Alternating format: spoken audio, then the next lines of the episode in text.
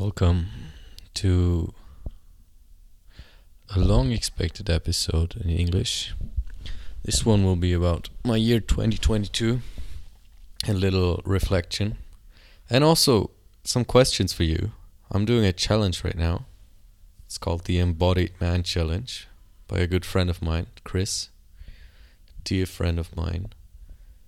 And it includes five questions. Five questions that I'm going to ask you right now that you can share with me or with yourself or with your friends and just reflect about your 2022. Or whichever year you're hearing this right now, just reflect the last year.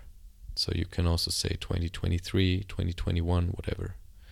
So the first question What was your biggest challenge 2022? I'm also going to put all these questions down in the description. So don't worry about missing it or just just listen now. What was your biggest challenge in 2022? And for me I wrote my time in India. Yoga teacher training and everything included. I got food poisoning, lost consciousness, knocked my front tooth out and got sick. I missed many classes and that got me in my head that confronted me with all my shadows, not being enough, not doing enough, not being worth. But I embraced them and it helped me grow. Running around with a missing tooth for five days and going to the hospital back and forth was a real intense time. So I went to India for a yoga teacher training and I thought it was going to be a breeze. I thought it was going to be amazing and my best time in my life. And then I got faced with so many challenges really I lost my tooth and I had to go to the dentist, get fixed, do this here, this there. I run around five days with a missing tooth. That was also really challenging because the thought of people seeing me with a missing front tooth, it was also a front tooth, so everybody could tell. I was afraid of all the judgment, I was judging myself, but in the end, what happened? Nobody gave a damn. Nobody noticed. They were all super nice about it and it showed me like oh looks don't matter at all. Honestly they don't matter. So ask yourself what was your biggest challenge 2022 for me it was my time in india. What would you have done if you knew you couldn't fail? My answer i would have started traveling way earlier. In my yoga vidya time i did not believe i could do it financially or any other way I was caught in my mental cage of I need this, that first. So I lived in an ashram for one year. The first eight months of 2022, I also lived in that ashram and served there in the kitchen. I worked there seven hours a day, five, six days a week, so it was quite a lot of time. And I was getting super exhausted, super tired there. I was not on purpose. I was off purpose and I felt that and I knew that, but I was also afraid to let go of that because it gave me security. I had a room for myself. I had a monthly, if small, but it was their income, $300. I had food, free food, free yoga classes, free insurance. So it was like a golden cage, you know? You don't make any progress, but you're also safe and you live very luxuriously. Like the food I had there was amazing. The room I had there was amazing. The people I had there, I loved them. But I wasn't growing. It was keeping me from growing. I grew mentally a lot, but at some point I just felt it's time to move on. But I was too afraid to do that because I thought I would fail if I did so. So I stayed way longer than I would have if I knew I couldn't fail. And sometimes just taking decisions based on okay i know i could fail but i'm just trusting i won't. Just taking this leap of faith is the right way.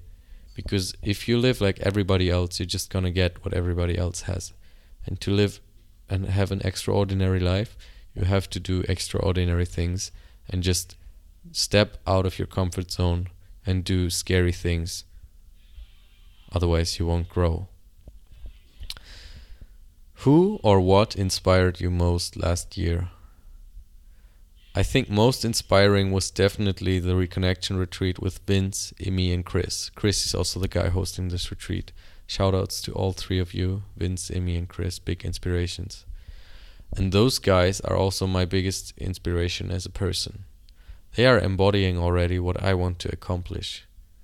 They are trainers for movement and earn money by helping people and sharing their passion for all kinds of movement. And this is exactly what I want to do and what I'm trying to do right now. Getting self sufficient, self employed in the area of movement, in the area of handstands and yoga, and maybe even personal training. And doing that is scary because there's a lot of competition out there and a lot of negative thoughts of like he or she can do it better. But whatever, these people are inspiring me and I see that it's possible and I want to do that as well. And this reconnection retreat was a man circle. It was super inspiring, super inspiring time, heart opening, and just getting to know my brothers there. 10 other men, really, really, really big hearted men and if you don't know what a men's circle is, it's like a gathering, a sacred reunion with men to discover back our masculinity, rediscover our masculinity, but the positive masculinity. Because being a real man doesn't mean bossing others around and showing no emotions. Being a real man means being assertive, taking your space, but also being vulnerable and being able to hold a space for other people to be vulnerable. And this is inspiring me because in the future I also want to host man retreats for sure. When did you feel most alive? Oh, I like this one. In the Rocky Mountains. I was in Canada, by the way. So I was at the Rocky Mountains when we went off trail and were in a really dangerous position. We climbed a random ass mountain. The way up was already really intense, rocks slipping under your feet, steep cliffs, and in the end we literally had to climb a wall using our hands. But the way down was the most scary part. We had to watch our every step, or it could have been our last. All the piled up rocks were so slippery, and every one of us almost slipped to their demise at least once. But we pulled through and it was the most invigorating experience of my life.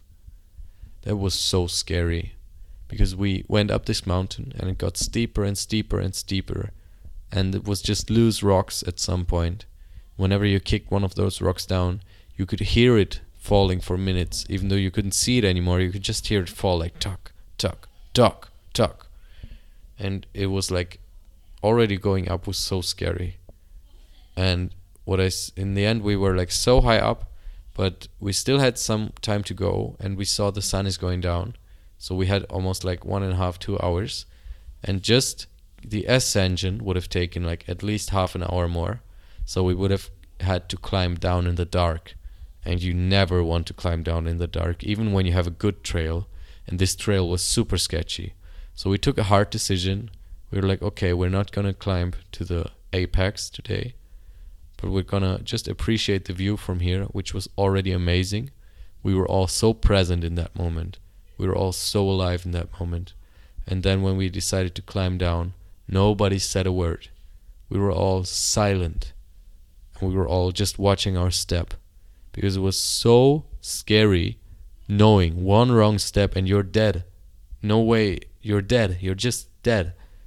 And like as I said, every one of us had one or two uh, situations where they slipped and where they were like, "Oh shit, this is it," you know, because it was all loose rocks. You step on one rock and it just slides under your feet away. So we all had to be super present. We were all super meditative in the moment. No choice, otherwise you will just die. And that was the most invigorating feeling because during that time I was so present. And after that, I felt so alive, like never before in my entire life. Because it's not about sitting in your office and doing this or doing that, but it's about memories that you will never forget. And of course, it's important to earn money. We have to earn money one way or the other to survive. But make sure in your life that you have some moments that you can look back on and just smile. Like, there's no worse feeling than lying on your deathbed and thinking, I wish I would have. I wish I could have. And I should have. Hmm. Now the last question. Find one word of intention for the challenge or year. The challenge you can ignore, but find one word of intention for the year. And that word for me is purpose. And I wrote a little text. This year, I want to become self employed and free with my yoga, handstands, and calisthenic skills. I want to achieve my full potential because I love myself and I deserve it. Full commitment to healthy lifestyle choices that make me feel good in my body. Helping others achieve their goals, becoming free. Oh, I am on purpose. And even though it doesn't feel like it 100% of the time, I'm doing good. I know that I'm doing progress. And I'm super proud of myself.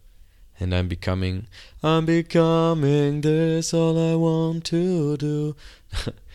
is be more like me and be less like you. Actually, these lyrics are so good, man. This Numb from Linkin Park, I was just singing it as a joke. But I'm becoming this. All I want to do is be more like me and be less like you. And that is like, wow. I want to do what I want to do. I want to live on my purpose, not after everyone else's purpose.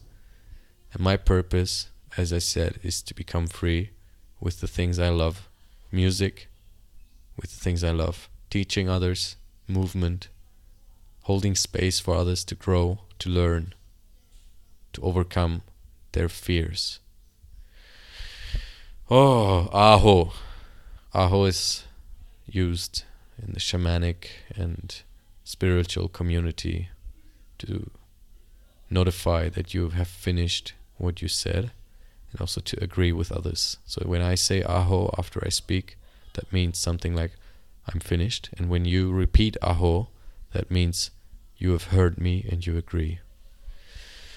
So I'm gonna repeat the questions one more time, and I'm also gonna put them in this description for you to ask yourself. What was your biggest challenge 2022? What would you have done if you knew you couldn't fail? Who or what inspired you most last year? When did you feel most alive? Find one word of intention for the year. Aho. My name is Ennis. Thank you for listening and see and hear you next time. Bye bye.